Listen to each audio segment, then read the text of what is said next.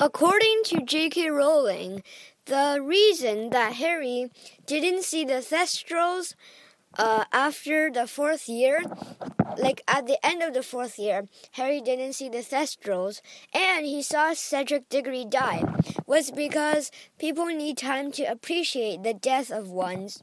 But in the film, Harry Potter and the Philosopher's Stone, or the Sorcerer's Stone, whatever, Harry actually sees Professor Quirrell die because Voldemort left Quirrell.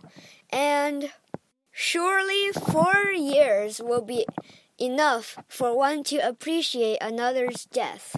In Harry's fifth year, at the beginning, she, um, I mean, he sees the Thestrals, and then Luna Lovegood sees them too, and then Hagrid or Hermione explains that you can only see Thestrals if you have seen death.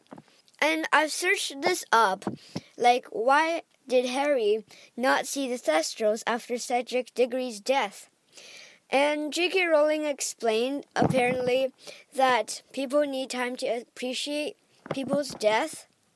But Harry saw Professor Quirrell die.